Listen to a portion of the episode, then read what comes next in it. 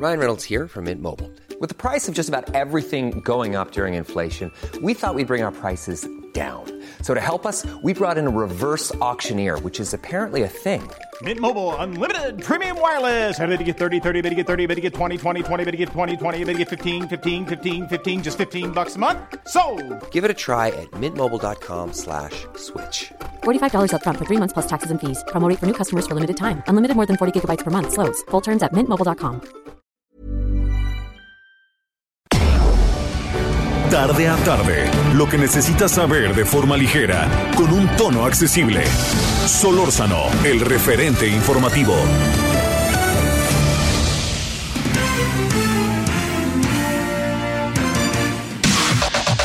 La información de último momento en el referente informativo.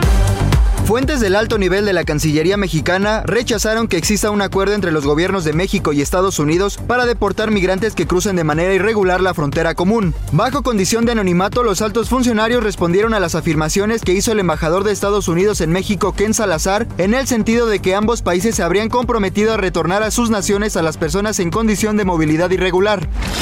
En el tercer trimestre del año, la economía mexicana tuvo su primera desaceleración post pandemia, pues observó un ligero retroceso de 0.2% real respecto al periodo anterior inmediato, informó este viernes el Instituto Nacional de Estadística y Geografía. La Ciudad de México continuará en semáforo verde por coronavirus del 1 al 7 de noviembre, informaron autoridades del gobierno capitalino. El titular de la Agencia Digital de Innovación Pública, Eduardo Clark, informó que durante la última semana hubo una reducción de 176 personas hospitalizadas en la capital del país. Solórzano, el referente informativo.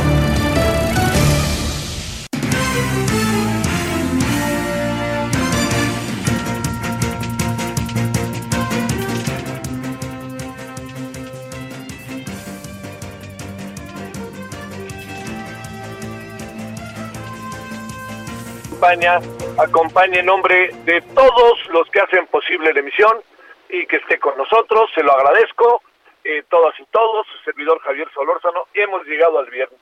Como hemos venido alertando, ¿no? Se nos viene un, un, este, un verdadero puente, eh, sobre todo a lo que corresponde a los estudiantes, ¿no? A los maestros, porque hoy es el día en que se reúnen como cada mes y luego agreguemos a esto la otra cosa que pasa directamente por la por el Día de Muertos, que es el lunes, y también por el este Día de Todos los Santos, que es el martes. Entonces, hay, digamos, son días eh, de, de, de fiesta. La fiesta de muertos es, pues es eso, ¿no? Yo entiendo que puede ser extraño que uno diga es el Día de Muertos y hay fiesta con motivo del Día de Muertos, pero hay fiesta eso es lo que lo que sucede. En una en una tarde oiga le debo de decir verdaderamente complicada muy complicada para el tránsito a pesar de que presumiblemente las actividades bajaron de manera ostensible en función de lo que le contaba no hace un momento de lo que tiene que ver con los eh, con, con, con el puente con el día de hoy con el día lunes y el día martes. Algunos regresan hasta el miércoles el legislativo regresa hasta el miércoles Oiga, el miércoles vamos a ver, ahora sí que se lo planteo, ¿será o no será? ¿Usted qué cree? El miércoles debe declarar un señor que se llama Emilio Lozoya Austin. ¿Usted qué cree? ¿Declarará o no? ¿O seguirá este, diciendo, bueno, si vienen a verme acá por los rumbos de, de este del Hunan, pues este desde aquí si quieren hablamos, pero lo, lo digo en un tono verdaderamente sarcástico porque no sé qué piensa usted, me parece que todo lo que ha pasado con este caso ha sido un caso, en verdad, que se lo digo muy desasiado, ¿no? Eh, y después de casi, bueno, un año y medio de detención, eh, no, no hay nada, hay un senador este, detenido, que está en proceso, detenido efectivamente, ex senador, ex panista, el señor Lavalle, pero de ahí en fuera le diría dónde andamos, ¿no? Ni las personas que se ven en, las, en los videos han sido detenidos, y el señor Lozoya los tiene, ahora sí que si me permite, con el, la zanahoria, ¿no? Ahí, ahí viene, ahí viene, acérquense, acérquense, pero espérenme tantito, espérenme tantito. Eso no, no, no ayuda. Usted y yo sabemos más que bien y pone en evidencia al país y a sus aparatos de justicia y sobre todo pone también en evidencia al propio gobierno, porque el gobierno apostó todo por el todo, primero con el caso pero segundo también apostó el todo por el todo con la defensa que hizo del fiscal, que es un hombre siempre se dijo cercano al presidente y al final ha habido mucho de dimes y diretes, pero uno se pregunta qué tan autónoma es la fiscalía como pretendíamos como sociedad. Bueno, el miércoles 3 de noviembre, a ver qué pasa. Ahora sí que le digo, no tengo la más pálida idea. Segundo asunto que muy breve se lo digo porque vamos a hablar de si efectivamente ya se cumplió la meta, como muy pomposamente dijo hoy el afamado vocero, de, de la vacunación. Pero antes de ello, fíjese que hoy hizo unas declaraciones al presidente que yo no sé qué piensen y se lo planteo con absoluta este con absoluto este ánimo de diálogo, ¿no? No con no no así como para encima del presidente gratuitamente, pero yo se lo pregunto así, ¿realmente usted cree que en el, en el neoliberalismo, palabras más, palabras menos, el, el, el neoliberalismo alentó, y no solamente alentó, sino pues le echó para adelante el tema del feminismo como eh, para el tema de la ecología, la defensa del medio ambiente y los derechos humanos. La verdad que el presidente con esta declaración verdaderamente yo no sé dónde anda primero su equipo y no sé dónde andan sus simpatizantes. ¿Sabe por qué? Pues para decirle al presidente, oiga, presidente, espérame, en esto tenemos que ver las cosas de una manera distinta. Le planteo algo muy rápidamente para considerarlo. Eh, ¿Qué piensan los feministas de lo que dijo el presidente? Incluso las simpatizantes de López Obrador. ¿Qué piensa el Partido Verde? Bueno, el Partido Verde es una franquicia que no tiene mucho sentido, pero ¿qué piensan los ecologistas de México? ¿Qué piensan los defensores de los derechos humanos? ¿Qué piensan allá dentro del gobierno de lo que dijo el presidente hoy? Me parece realmente inusual, me parece por muchos motivos criticable. Y usted sabe que siempre trato de tener un enorme cuidado en los juicios sobre el presidente, ¿no? Hoy, hoy decía un tuitero, voy a leer a Javier Sorza, no, no, no, ese se dice de izquierda, yo nunca me he dicho ni de izquierda, ni de derecha, ni de centro, lo digo con respeto para el tuitero ahí que me mandó un no me olvides, pero lo que sí me pregunto es, después de lo que dijo hoy el presidente en la mañana, ¿en qué andamos, eh? ¿En qué andamos? Me parece que es un asunto que merece toda la atención y toda la revisión, porque en el fondo no es un asunto que sea nuevo o no, es un asunto que a lo mejor en el fondo lo que subyace en él es lo que el presidente piensa de aspectos fundamentales de las sociedades modernas, de la toma de conciencia, que es el respeto a los derechos humanos, que es el respeto al feminismo, que es el respeto a todo ese tipo de, de circunstancias. Yo ahí se lo planteo para ponerlo en la mesa. Pero bueno, hablaremos de ello hoy y hablaremos de ello hoy en la noche. Pero por lo pronto, cuando son ahora las 17 con 7 en la hora del centro, si le parece, vamos a entrarle y vamos a entrarle con el tema del COVID. ¿Ya se cumplió la meta o no? Bueno, vamos a ello. Solórzano, el referente informativo.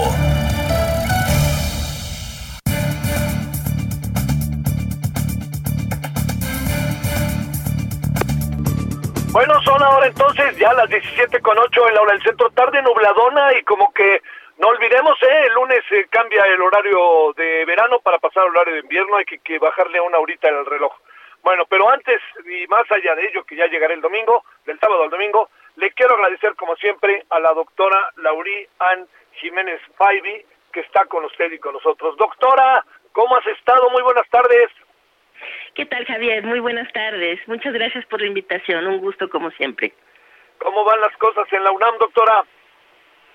Eh, pues la UNAM bien un poco golpeadona de, en palabras, pero la UNAM siempre fuerte, como siempre fuerte la UNAM.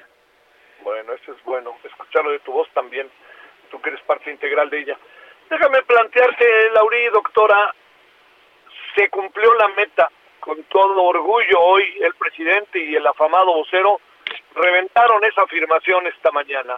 ¿Se cumplió la meta de vacunación o, o, qué? Bueno, a ver, eh, no, no, no, la meta de vacunación no se ha cumplido. Eh, hay varios asuntos aquí, Javier, que yo creo que es muy importante sí tocarlos, ¿no? En primera instancia, si esta esa meta en realidad es la meta que debemos estar persiguiendo, ¿no?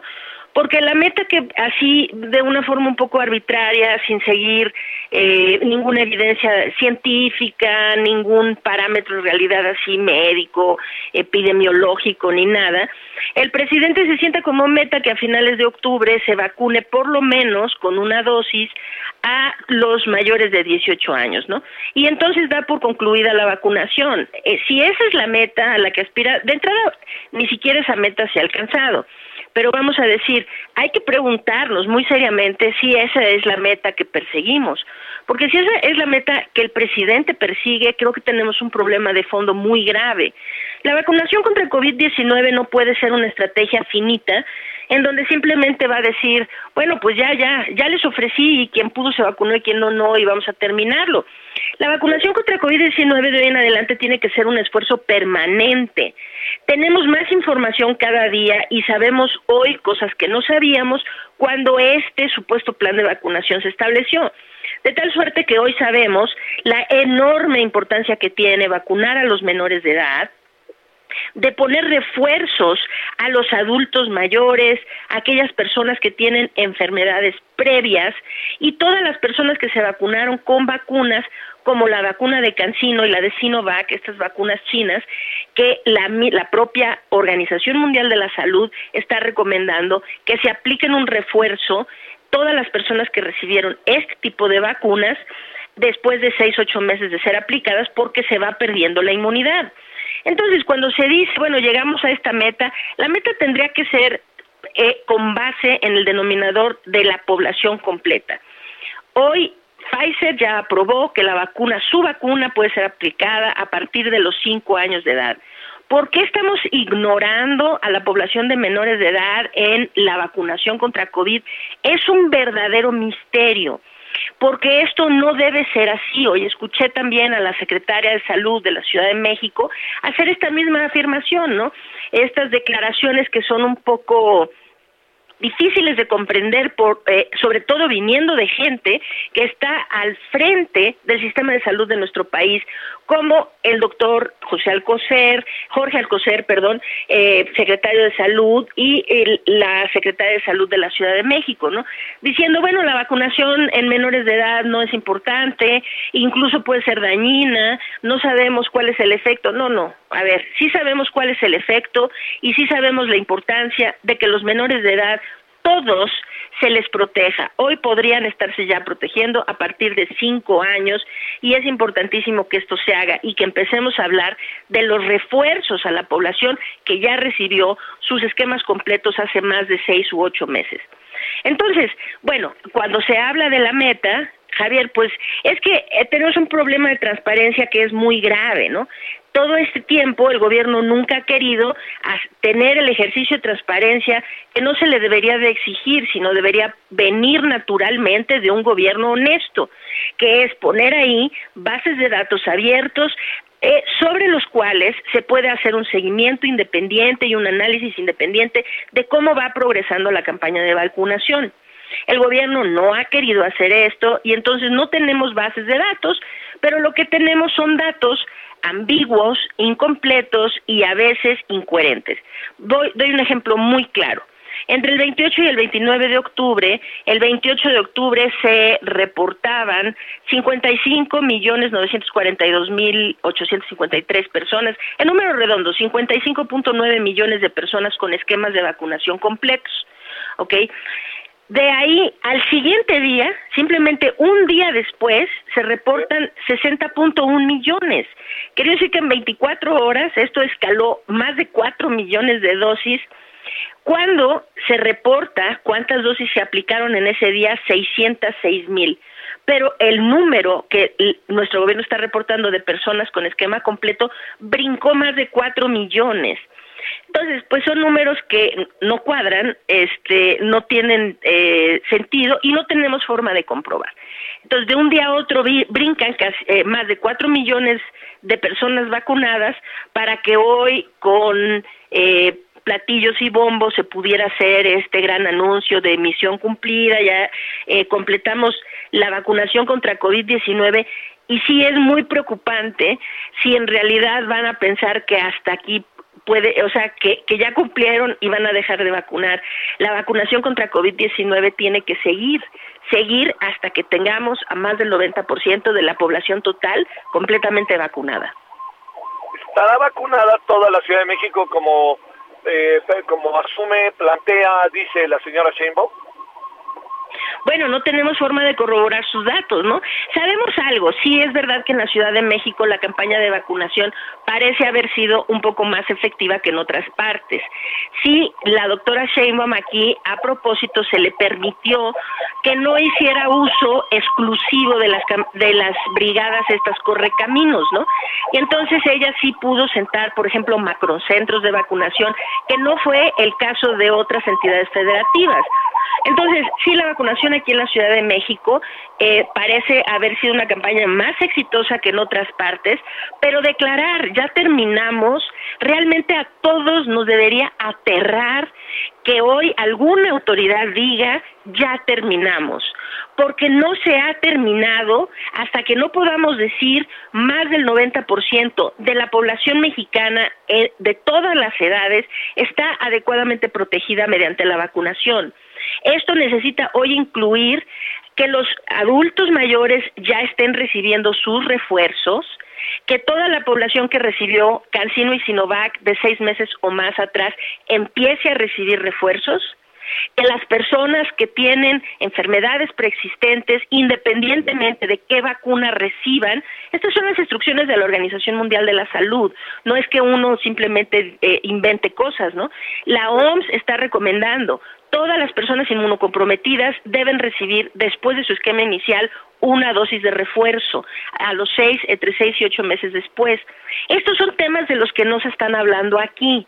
No se está hablando nada de acelerar la, la aprobación de la vacuna de Pfizer para seguir el patrón que se va a seguir internacionalmente, que es hoy ya se pueden vacunar niños a partir de los cinco años. Eso debería estar pasando en nuestro país. Y cuando las autoridades salen a decir eh, ya terminamos. Creo que es increíblemente preocupante en un país en donde siguen muriendo arriba de 350 personas diario por COVID-19. A ver, este, doctora, eh, eh, en términos de lo que ellos se plantearon, ¿está cumplida la meta o no? No, no está cumplida la meta, no. En términos de lo que ellos se plantearon era tener a todos los adultos mayores de 18 años vacunados para esta fecha, ¿no? O sea, para dentro de dos días, 31 de octubre, ¿no? Pues no, no, eso no se ha cumplido, porque según sus datos, que sí, indiscutiblemente hay algún error en los datos que reportaron el día de hoy, ¿no? brincándose cuatro millones de personas, como en ningún momento se han vacunado ni siquiera dos millones de personas por día. ¿Cómo lograron entre ayer y hoy eh, vacunar a más de cuatro millones? Pues es, es muy difícil. Pero vamos a decir que vamos a creer esas cifras, vamos a creer que esas cifras son reales. Población mexicana tiene 126 millones de personas, ¿no? 126 millones de, de, habitantes, un poquito más de 126 millones, ¿no? Aquí se supone que los que están vacunados son 74, o sea, eh, 60.1 millones con dosis completa, que es lo que nos interesa, y 14.2 millones con esquemas parciales, ¿no? Entonces, esto eh, todavía no abarca ni siquiera todos los, eh, la población de 18 años y más. Entonces, no, no se ha cumplido ni siquiera bajo los parámetros que ellos mismos establecieron. Pero independientemente de eso, lo más preocupante es si esa es la meta en realidad que debería de estarse persiguiendo, ¿verdad? Entonces, mira, es muy fácil. Los adultos, la población adulta en México son alrededor de 90 millones de personas. ¿Sí? 90 millones.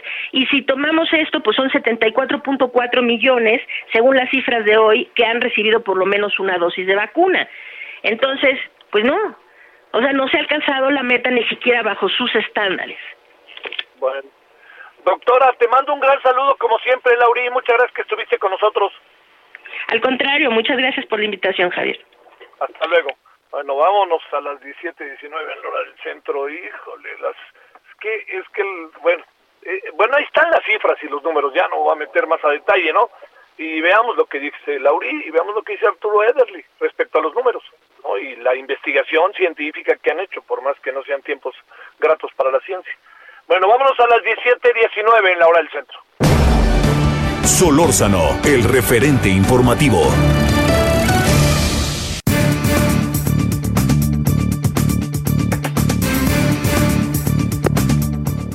Bueno, desde hace varios días hemos estado eh, lo más cercano que hemos podido con un tema que nos es de enorme relevancia, los yaquis desaparecidos. Bueno, eh, hablamos el otro día lamentablemente también ahí un de carrera, pero bueno, no queríamos pasar por alto escuchar a Anabela Carlón Flores, vocera de las familias de los yaquis desaparecidos, que desconfían, que además están con muchas cosas pendientes. Y Anabela, de nuevo muchas gracias, ¿cómo has estado? Buenas tardes. Buenas tardes, estoy bien, muchas gracias por la oportunidad de poder hablar de esta situación. ¿Qué pasó recientemente ahí entre el mundo yaqui que, que parece que hubo hechos de violencia o alguna cosa así? Pregunto para entrar de la conversación. Mm, recientemente este se refiere a bueno, porque pues en territorio yaqui al momento no he tenido Ningún recientemente, por eso pregunto qué tan reciente. No, no, no, entonces sabes que es que se hablaba de algunos hechos, pero ya sabes que te lo te lo planteo Anabela porque hay una sistemática preocupación por lo que sucede. A ver, ¿cómo están las cosas? Sus familiares, ¿hay manera de identificarlos? ¿Qué es lo que está pasando? ¿Qué es lo que está pasando? Bueno, eh, manera de identificarlos, pues eh, hace dudar bastante a las familias debido a que pues las prendas encontradas pues en su mayoría la familia los familiares no las reconocen como pertenecientes a sus a sus desaparecidos.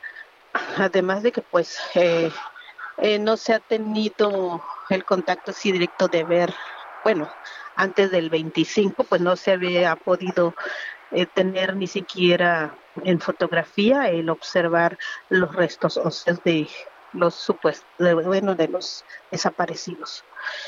Eso es lo que ha estado pasando y pues nadie había venido a explicarnos eh, así de forma técnica eh, cómo, sea, cómo es el proceso, además de que pues no se ha podido tener acceso al expediente de la, bueno, a la carpeta de investigación y todo eso, pues las familias pues este, sienten una gran desconfianza por no poder acceder a la carpeta de investigación y además de que cuando decidieron ver el expediente en físico, ese día se nombra a la asesora jurídica a la que el Estado, pues en la que el Estado le proporciona siendo como que sí, sí, te vamos a poner un, una asesora jurídica, pues que viene siendo del Estado y por supuesto sigue sin acceder las familias, porque pues hasta el momento eh, pues la asesoría jurídica por parte del Estado no se ha proporcionado, o sea, no, nos no les han venido a explicar a las familias detalladamente o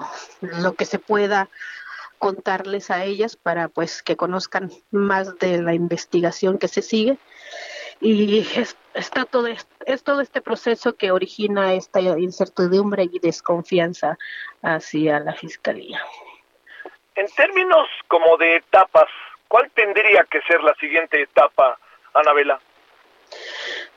Pues eh, la segunda opinión de que los dictámenes sean, sean vistas o por otros expertos independientes eh, que no sean parte de la fiscalía. Eso se da, eso daría una certidumbre también a las familias de que hay otra opinión eh, más independiente, pues dándola, ¿no?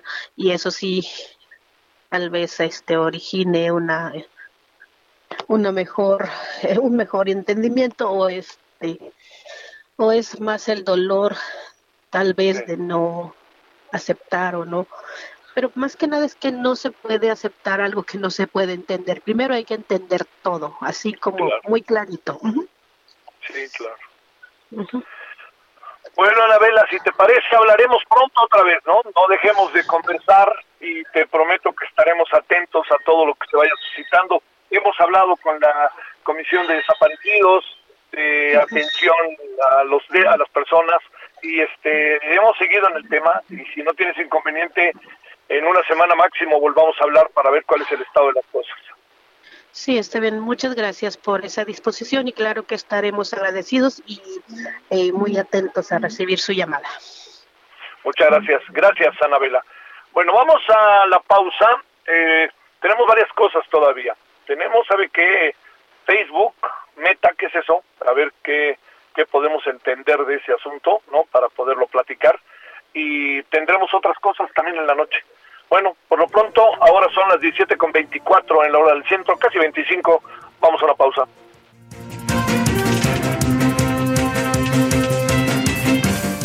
El referente informativo regresa luego de una pausa.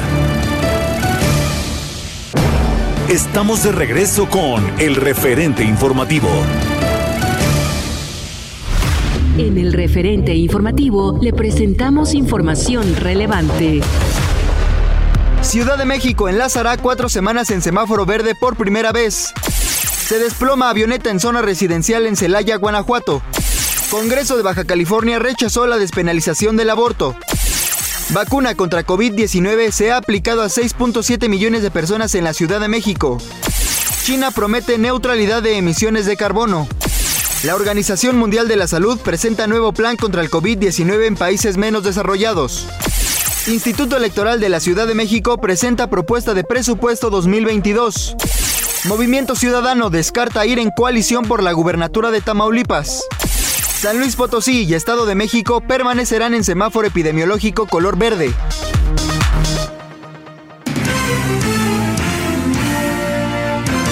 Esperamos sus comentarios y opiniones en Twitter. Arroba Javier Solórzano. Arroba Javier Solórzano.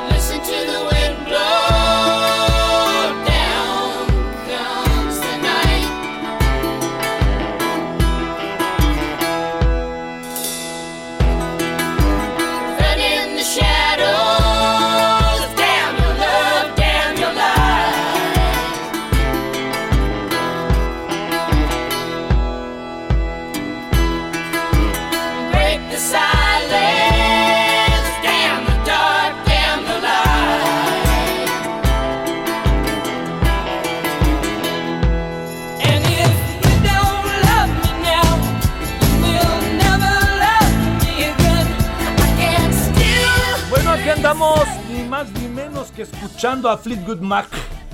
Bandón. Ahora sí no se equivocó, señor. ¿No? Es que el señor Daniel que trabaja con nosotros es la única persona que yo conozco que va cada 15 días a la peluquería, ¿verdad? Y entonces dices que no me gusta cómo se me ve el alto. Entonces ya está. Pero va a la peluquería y va a la peluquería. Yo digo, bueno, caray, ¿no? ¿Qué? Hay ser su cuate, ¿no? O hay ser su cuñado, ¿no? Estamos ahorita en trance, entonces hay que quedar bien. Bueno, 17.33 Fleetwood Mac, esto se llama The Chain, la cadena, y es en un día como hoy, pero del 96 nació en Reino Unido Peter Green, quien es conocido por ser el fundador de esta bandísima llamada Fleetwood Mac. El 25 de julio del 2020 Peter falleció a los 74 años mientras, ahora sí, mientras dormía pues es una buena, es una buena forma de morir. Eh, ahí, ahí en, me acuerdo que cuando estábamos en el 11, uh, estábamos, este, hablábamos siempre con tanatólogos y todo esto. Y había uno que decía, oye, me preguntó al aire cómo te gustaría morir. Dice, pues yo, quisiera no dar lata, ¿no? Y este, morirme y así, dormido o alguna cosa. me dice, no, no, dice, tenemos que aprender a despedirnos y agradecer. me quedé pensando si no es en verdad una, es una idea buena y, no desechable. Bueno, ahí está el señor Fleetwood Mac, ahí está, perdón, el Peter Green y ahí está Fleetwood Mac. Ahora 17.34 en lo del centro.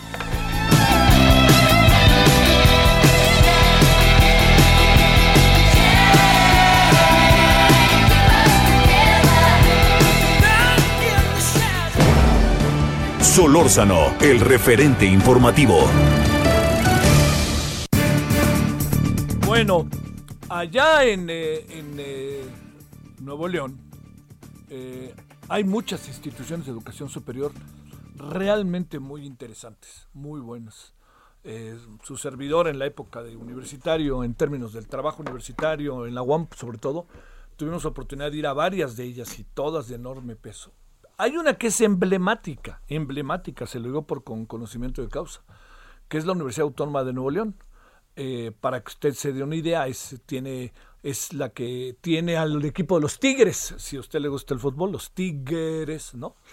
Entonces hay un cambio allá en la universidad. Hay una nueva rectoría este, para el periodo 2021-2024 y ya va a asumir eh, el doctor Santos Guzmán López la rectoría de esta, créame, importantísima institución de educación superior en varios niveles, en el Estado, en la región, ojo con eso, y en todo el país. Bueno, doctor, te saludo con gusto, rector, ¿cómo has estado? Muy bien, buenas tardes, Javier, gusto saludarte a la orden. ¿Cómo, ¿Cómo van las, eh, cómo va este proceso de cambio? ¿Cómo es que llegas a la rectoría? Supongo que el consejo no ha de ser un asunto, pues ha de ser un asunto peleado y lo digo en el mejor sentido de la palabra. Sí, sí, es eh, un proceso que inició en mayo y eh, tomamos protesta este 27 de octubre pasado. Es la Junta de Gobierno, es la que hace la auscultación y recibe todas las muestras de apoyo y es la que designa al rector y me designó el 17 de mayo para tomar protesta este 27 de octubre pasado. Y aquí estamos ya iniciando al segundo día de estar en la rectoría. Eso está sensacional. A ver, déjame preguntarte, rector, hay, hay, hay, un, hay un debate ahorita sobre las universidades que lo se dirige a la UNAM. Hay un, pro, hay un debate sobre el quehacer científico, pero uno no puede perder de vista que una universidad pública tan prestigiada, tan fuerte como la Universidad Autónoma de León, debe de echar a andar, pues ahora sí que sus fuerzas al máximo. A ver, ¿qué te propones, te diría, al menos en los cuatro primeros años, más allá de que exista la posibilidad de que te quedes otros cuatro? Bueno, aquí la función sustantiva es eh, pues lo primordial, tenemos que enfocar eso y aparte dar el extra, como se dice en algunos deportes, ¿verdad?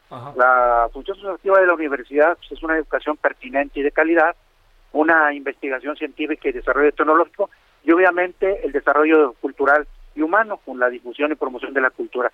Esta es parte sustantiva además de lo que tiene en actualidad una responsabilidad social, pues es lo que hace que formemos un egresado en forma integral y de que debemos de incluir eh, con temas de actualidad o programas de actualidad para estar acorde con las nuevas eh, solicitudes del entorno nacional, local, nacional e internacional, desde luego.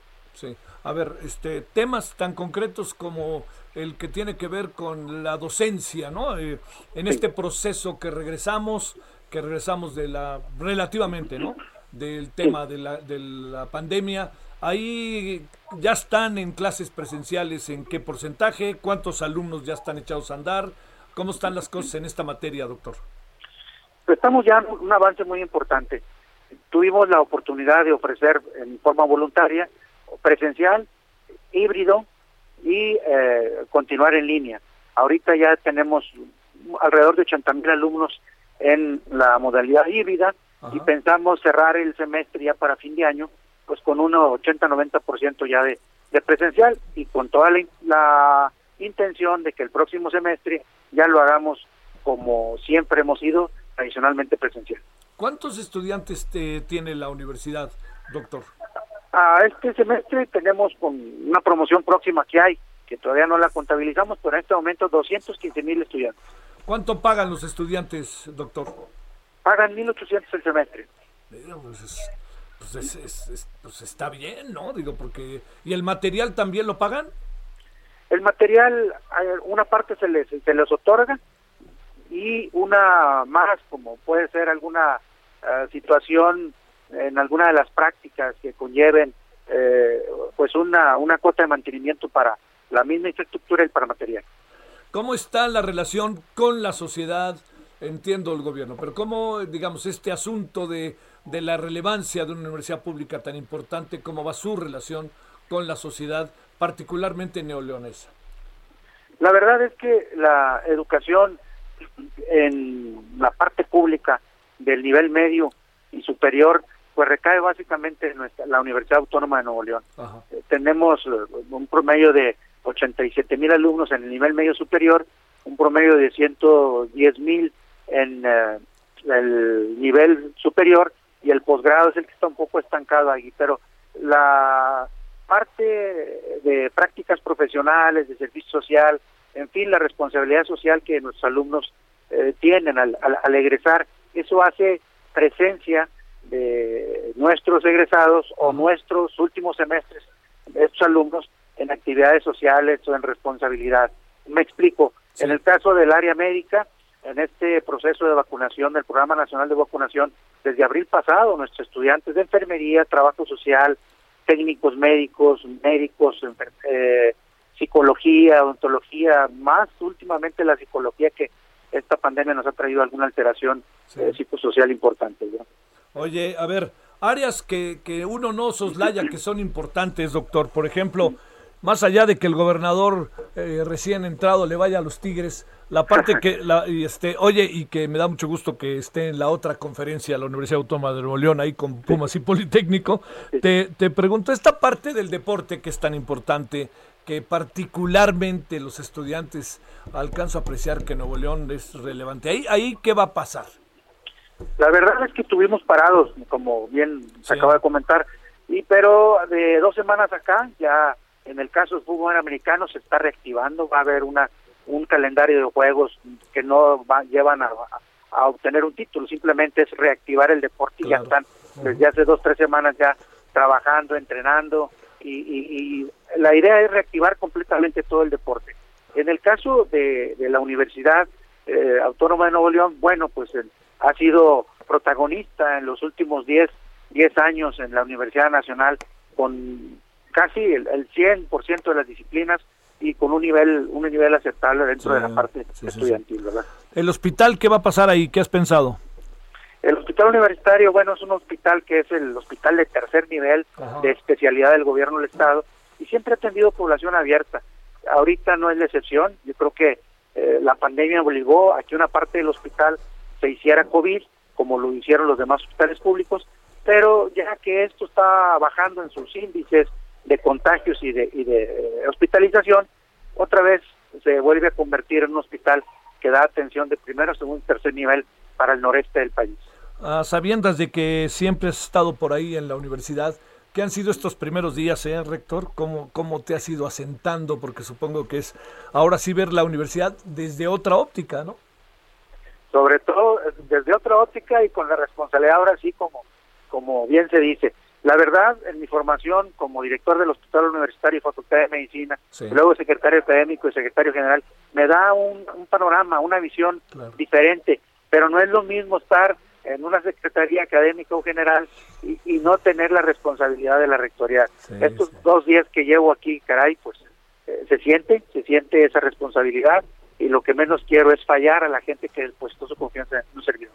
Tengo la impresión de que ni duermes, ¿no? En estos primeros días, doctor. Dos días con un atraso ahí importante. Sí, bueno, ahora, pero como eres doctor, uno ya sabe que te desvelas, doctor. Claro, sí. claro, claro. Oye, a ver, este, finalmente, a ver, ¿cuántas carreras tiene ahora la universidad? Eh? Ofrece alrededor de 320 programas. Mira. Entre eh, nivel medio con las técnicas, con la parte de bilingüe en inglés, en francés, desde el nivel medio superior. Y en la parte de licenciatura tiene 87 programas establecidos que todos afortunadamente los tenemos en nivel 1 de 100. Y estamos ahorita por desarrollar una serie de programas en el posgrado, que es lo que se nos ha estancado en los últimos 10 años. Pero en promedio tenemos, eh, con los que se dan de alta y que se dan de baja, alrededor de 300 programas educativos desde el y medio hasta el posgrado. La relación ahí con el consejo es buena, supongo, el consejo universitario, ¿no? Que siempre es un factor fundamental en cualquier institución de educación superior. Claro, claro, yo creo que es la máxima autoridad a la cual debemos de rendir cuentas con las, las reuniones ordinarias, extraordinarias, y pues así se mueve prácticamente la estructura universitaria dependiendo de un consejo universitario que sesiona en comisiones permanentes.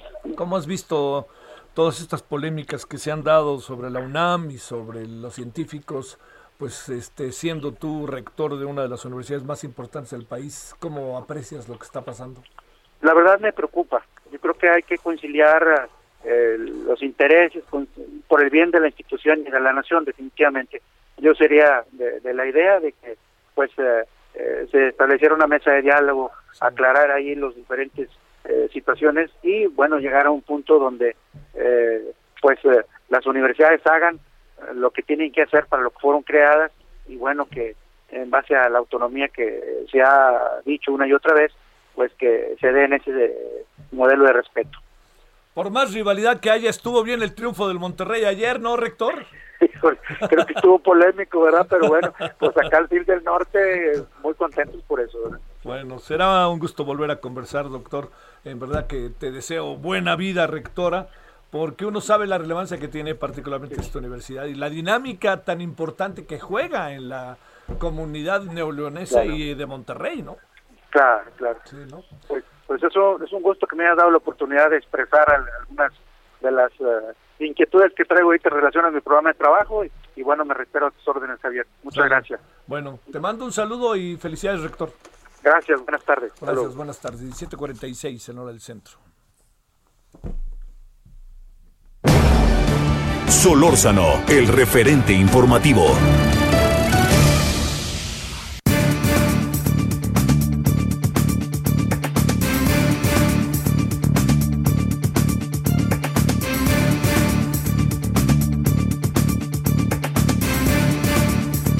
a las 17 con 46 en la hora del centro.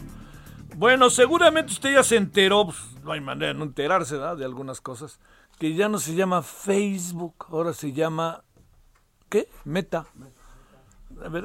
Como me decía una, una amiga ah, hoy en la mañana que platicábamos, me dice, pues, para mí que hay gato encerrado. no sé ni por qué lo dijo, no, este, una, una vecina me dice que hay gato encerrado. Bueno, a ver, Enrique Culebro Caram, expresidente de la Asociación de Internet MX. ¿Cómo estás, querido Enrique? ¿Cómo te ha ido? Bien, bien, Javier, muchas gracias. Aquí contento de platicar contigo. ¿Qué hace diferente Facebook y Meta y de qué, qué, qué, por qué esta decisión? ¿Qué piensas? Mira, pareciera que sí hay gato encerrado, en parte es cierto, pero también es un movimiento eh, bastante normal para una empresa de ese tamaño. Recordemos que Google hace unos años hizo algo parecido. Creó una empresa que se llama Alphabet, que ahora eh, controla todas sus marcas. El grupo Facebook, que tiene en su, en su lista de aplicaciones Instagram, WhatsApp, toda la empresa de Oculus y por supuesto Facebook, una red social, pues ahora dice, ya no nos llamemos Facebook a todo este grupo, llamémonos diferentes, nos vamos a llamar Meta. Sigue existiendo Facebook como red social, WhatsApp, Instagram y por supuesto Oculus, pero ahora el grupo que contiene todas estas empresas o marcas se llama Meta. Esa es, esa es la parte normal, pues, de este, de este cambio. Lo que pareciera raro es que Facebook como grupo está viviendo pues un momento delicado, ¿no? Por un lado, eh, pues todo un escándalo que se llama los Facebook Papers, donde una ex colaboradora pues está acusando a la empresa de, de hacer negligencia cuando eh, tendría que estar revisando la calidad de sus contenidos para no provocar situaciones incómodas, violencia, bullying y todo esto que sabemos que sucede en esa red. Eh, salieron unos artículos ahí en el Wall Street Journal y, y, bueno, pues eso ha provocado una serie de escándalos, ¿no? Alrededor del tema de cómo está provocando esta plataforma que la gente vea contenido de no buena calidad, se enfrente, se enoje, mala información, etcétera, ¿no? Y, algunos suponen que este cambio de imagen pues también va apalancado de esa situación. Y no recogemos también que hace un par de semanas pues se cayeron todos los servicios de Facebook por unas cuantas horas, este, un, errorcito que les costó un poco más de 50 mil millones de dólares. Eh, y bueno, pues también se suma a ese tipo de situaciones. Tratar de limpiar, por un lado, la imagen del grupo en, en todo su conjunto de aplicaciones y por otro lado, pues sí un paso tal vez lógico para ya apuntalar el futuro de esta empresa que sin duda sigue siendo de las más importantes del mundo. en términos de los usuarios, en términos de ti, de mí, de yo no soy muy este no, soy muy de Facebook, pero entiendo que es una gran cantidad de personas las que lo siguen. En términos de es usuario, la gente que sistemáticamente está en esto, ¿pasa algo? ¿No pasa o qué? No, no pasa nada. De hecho, Facebook, la red social, se sigue llamando Facebook. Eh, y de hecho ellos quieren ya separarse un poco de ese concepto de que son una empresa global solo que se dedica a la comunicación social. Ya quieren convertirse más bien en, lo que ya son desde hace varios años, una empresa de tecnología y sobre todo apuntalando un nuevo concepto que se llama el metaverso, que es este como esta, este mundo donde podemos vivir en una simulación 3D, siendo avatares, eh, haciendo una integración de la vida real con la vida eh, virtual. Eso es a lo que le están tirando y es interesante que lo hagan en este momento porque aunque todas las grandes empresas de tecnología, Apple, Google, traen ese enfoque este, en algún lugar de sus negocios, nadie tan, tan dirigido ni con tanta seriedad ni, ni explicándolo ya en forma como ahora esta nueva empresa que se llama Meta. Sí.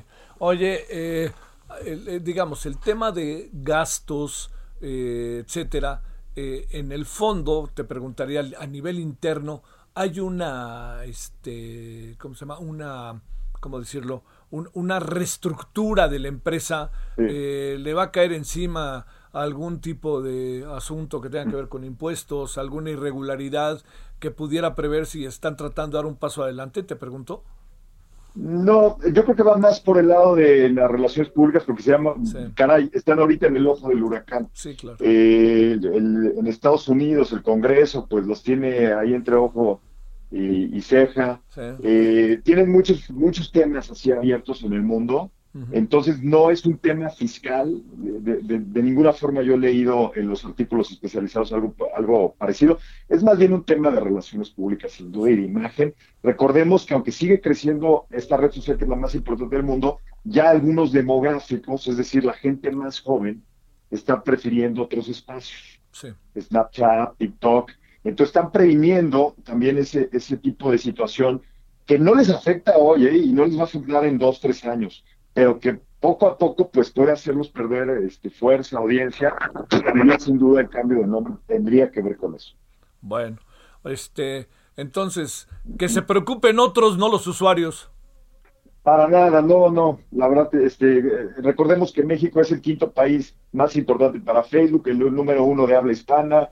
Eh, la verdad, México es es muy entusiasta de las redes sociales y ser internauta en México, pues casi que es lo mismo que ser usuario de Facebook. Entonces, este, sin duda México todavía tiene mucho que, hacer ahí en esa red, para bien o para mal, pero pues los que lo usamos cotidianamente, pues no tenemos que preocuparnos de ello. Oye, una pregunta, ¿tienes en la memoria quiénes son los cuatro primeros países este de, del mundo? Por supuesto. en primer lugar es la India. En primer lugar es la India. En segundo lugar es Estados Unidos. En tercer lugar, Brasil. Cuarto lugar, Indonesia. Y somos el quinto lugar nosotros. con casi 100 millones de cuentas activas. Bueno. Enrique, te mando un saludo y mi agradecimiento. Un abrazote, Javier. Gracias, buenas tardes. Semana. Gracias para ti, buen fin de semana largo. Bueno, este, vámonos eh, antes de irnos. Eh, había un asunto. Ahora, ahora, fíjese que no sé qué piensa usted, pero me ha, hijo, me ha llamado mucho la atención esta declaración del presidente, porque verdaderamente parece como fuera de lugar, ¿no? Este, el, asunto está en que el neoliberalismo alentó el feminismo, y, pero, pero son movimientos que tienen un peso propio, obedecen a reacciones de la sociedad, obedecen a reacciones de mujeres, hombres que quieren cambios, que se ven eh, terrible y eh, terriblemente sojuzgados, sometidos, agredidos, este, lejos de cualquier acto de, de, respeto. Así como se lo cuento, que usted lo sabe, y que nos vengan a decir que el neoliberalismo alentó, yo creo que, que tiene que hacer ahí un alto. ¿eh? Y más que viene un fin de semana largo y el presidente hasta el miércoles va a aparecer y va a decir que lo van a interpretaron o va a decir la de quién es quién. No, no, no. Lo que sucede es que eh, lo que tiene que tomar en cuenta es que algo que vino a pasar es que no se dieron cuenta de, este, de, de, lo que quiso decir. Y no, no, no. Sean críticos. aquellos que son pro López Obrador es un buen momento para ser crítico positivamente, propositivamente. Bueno. Ahí nos vemos a las 21 horas en la hora del centro en Heraldo Televisión. Ojalá nos acompañe. Es viernes y antes de que se vaya el fin de semana, ahí le contamos cómo andan las cosas. Hasta aquí, Solórzano, el referente informativo.